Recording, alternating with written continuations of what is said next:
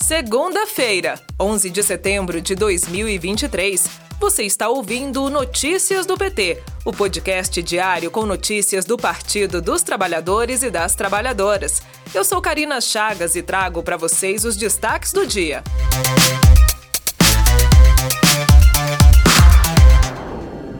Neste fim de semana, o presidente Lula participou da 18ª cúpula do G20, que ocorreu em Nova Delhi, capital da Índia. O presidente recebeu o martelo de madeira que simboliza a presidência do G20 durante o encerramento do evento, que reuniu 19 das maiores economias do mundo, a União Europeia e agora a União Africana.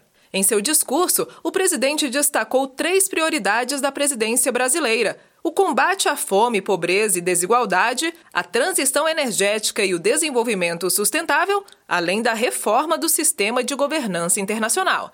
A presidência brasileira começa em 1 de dezembro deste ano e se encerra em 30 de novembro de 2024. Ouça o discurso de Lula no G20, no podcast do Lula, no Spotify.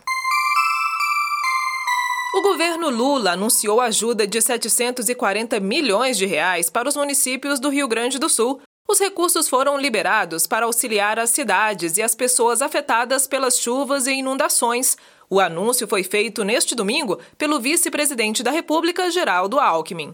Acompanhado por oito ministros, Alckmin visitou as áreas atingidas pelas inundações no Vale do Taquari, nos municípios de Lajeado, Roca Salles e Mussum. Mais informações no boletim da Rádio PT no Spotify e em radio.pt.org.br. CPMI do golpe houve nesta terça-feira, 12 de setembro, ex-subsecretária de Inteligência da Segurança do DF, Marília Ferreira Alencar, que estava em exercício durante a invasão no 8 de janeiro, e a cabo da PMDF, Marcela Silva Moraes Pino, que atuava no batalhão de choque e foi agredida por tentar conter os ataques dos invasores às sedes da Praça dos Três Poderes.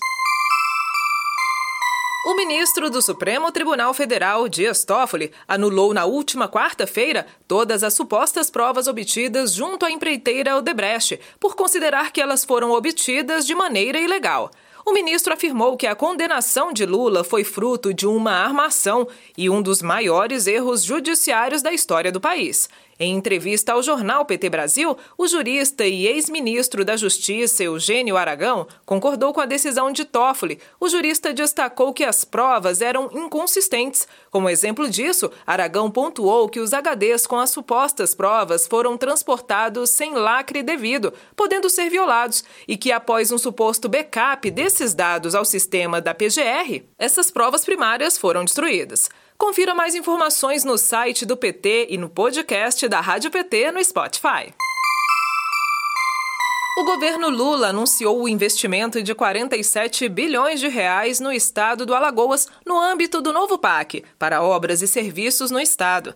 O deputado federal Paulão do PT de Alagoas, em entrevista ao jornal PT Brasil, destacou as principais obras que serão realizadas: a duplicação da BR 111, o arco metropolitano de Maceió e obras do Canal do Sertão Alagoano, que vai captar água do Rio São Francisco e levar até Arapiraca, a segunda principal cidade do estado. Ouça a entrevista completa no podcast da Rádio PT no Spotify.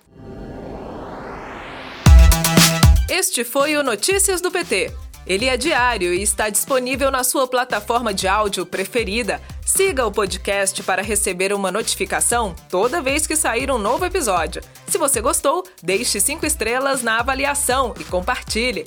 Você encontra mais notícias como estas no portal do PT em pt.org.br. Muito obrigada pela sua companhia. Até amanhã!